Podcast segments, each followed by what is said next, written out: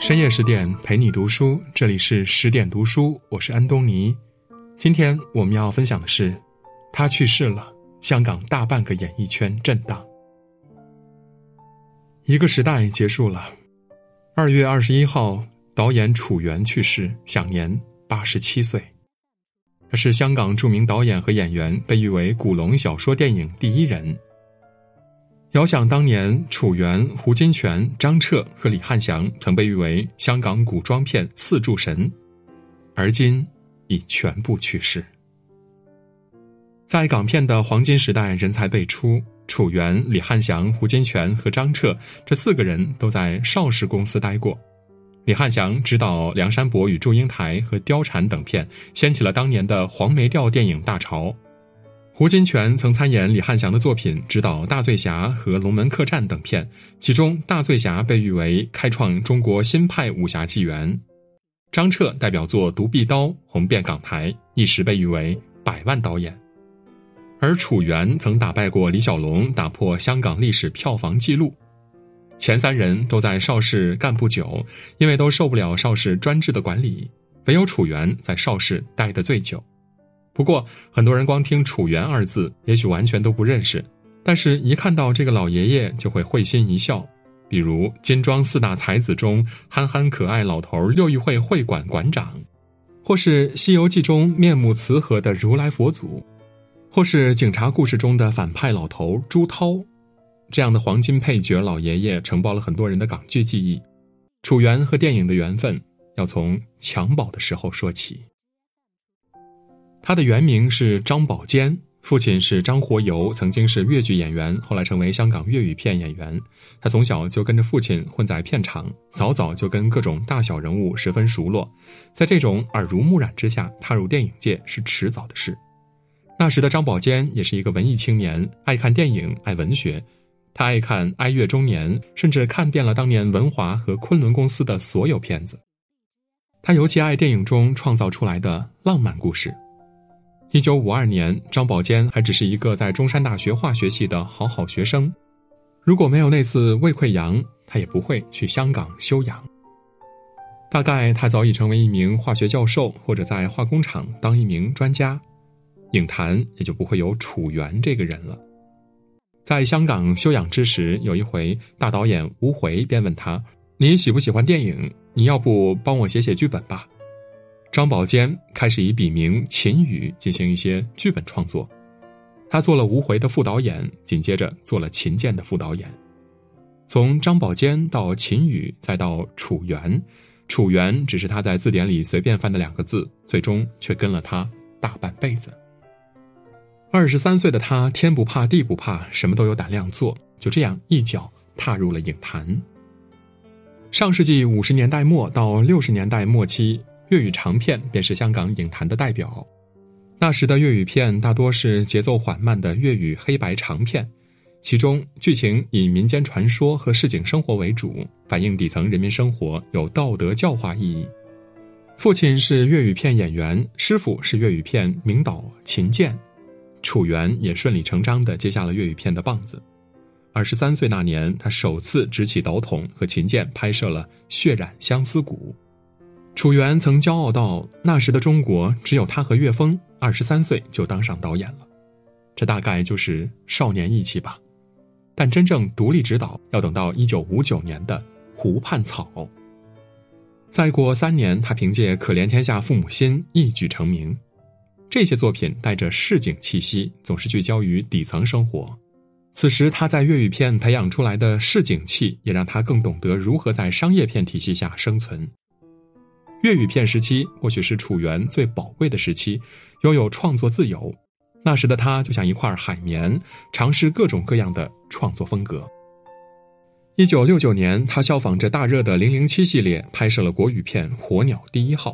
一九六五年，又拍摄了剧情片《黑玫瑰》。自此，《黑玫瑰》成为香港电影现代侠女的符号，不断被后人翻拍。一九七零年，拍摄了侦探片《录音机情杀案》。一九七零年拍摄了自己的第一部武侠片《龙木香》，到六十年代中期，香港社会动荡，发生了六七暴动，老式的粤语片已经无法迎合这个新兴之城，也敌不过邵氏这类商业大制作。此时，邵氏早已经推出了胡金铨的大醉侠、张彻的独臂刀。香港观众们借由这些作品，在拳脚相向、刀光剑影间宣泄着躁动的情绪。那时的粤语片产量上也一落千丈，从一年几百部锐减到十几部，楚原只好去另寻出路，退出粤语片的制作，去国泰公司拍国语片。但冥冥之中，又是楚原救活了粤语片。一九七一年，楚原加入邵氏公司。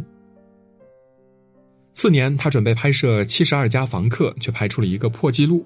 他打败了当年李小龙的《龙争虎斗》，票房也打破香港开埠以来的记录。楚原开创了粤语片市井喜剧的先河，紧接着许氏兄弟也拍出更多带着本土文化的粤语喜剧。后来，周星驰在《功夫》中也对此致敬，《猪笼城寨》里的包租婆和租客们再现了七十二家房客。也许正如楚原说的那样，时势造英雄。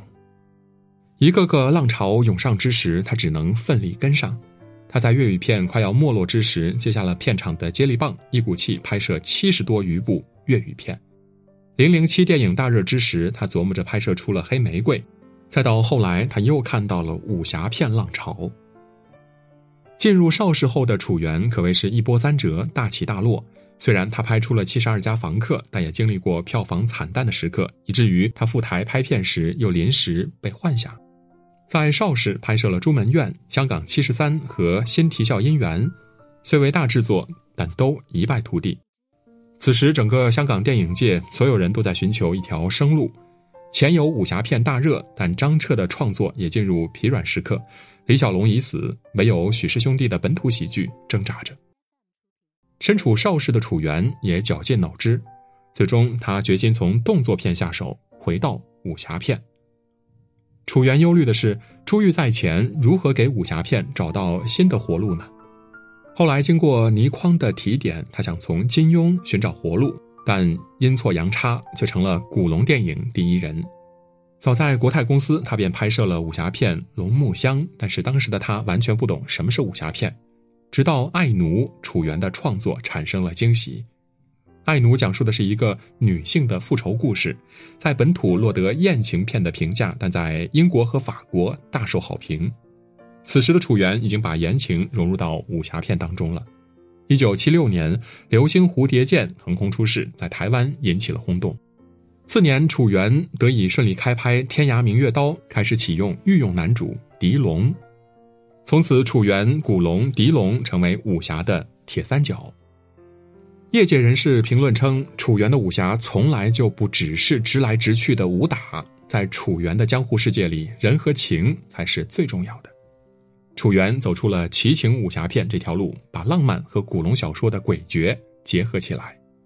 他在银幕勾勒出虚拟的江湖，却演绎出现代的爱恨情仇。在邵氏片场的支持下，楚原就这样拍摄了十八部古龙小说电影。但是，一鼓作气，再而衰，三而竭。邵氏严格的片场控制，流水线的创作，终究也使得楚原不能免俗。在邵氏，楚原经常手上几部片一起拍，一年工作三百六十五天，自编自导，三年拍摄十六部片，这样的创作也终于让楚原感到疲倦。他形容自己后期的古龙电影创作工厂交货。同时，香港电影界已然掀起了一股新浪潮，徐克推出新式武侠片《蝶变》，许鞍华拍出犀利的胡越的故事，方玉萍拍出父子情。反观之，老牌邵氏却仍在坚持高度同质化的创作，最后奇情武侠片也走不通了。一九八五年，邵氏一度停产停止制作，这也意味着过去的邵氏时代结束了。后来的楚原或自立门户，或是去其他公司拍片，在导完最后一部片《血在风上》，他便放下了刀筒。总归，属于楚原的黄金时代也已经过去了。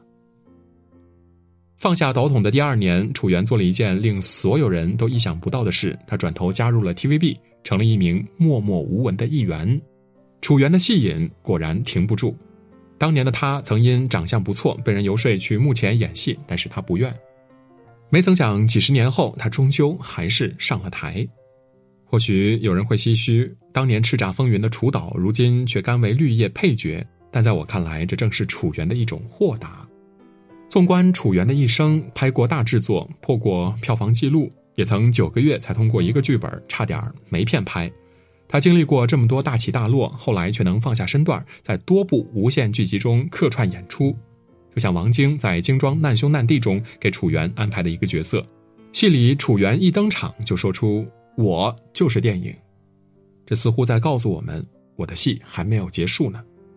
也正如同2018年香港电影金像奖楚原荣获终身成就奖说了这么一番话：“不说不知道，人生和打麻将是一样的，是有东南西北风的。你打到北风的时候，又是另外一个人生。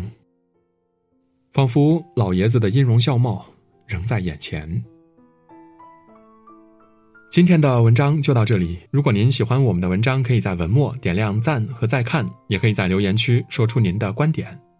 更多美文，请您继续关注十点读书，也欢迎把我们推荐给您的朋友和家人，一起在阅读里成为更好的自己。我是安东尼，我们明天再见。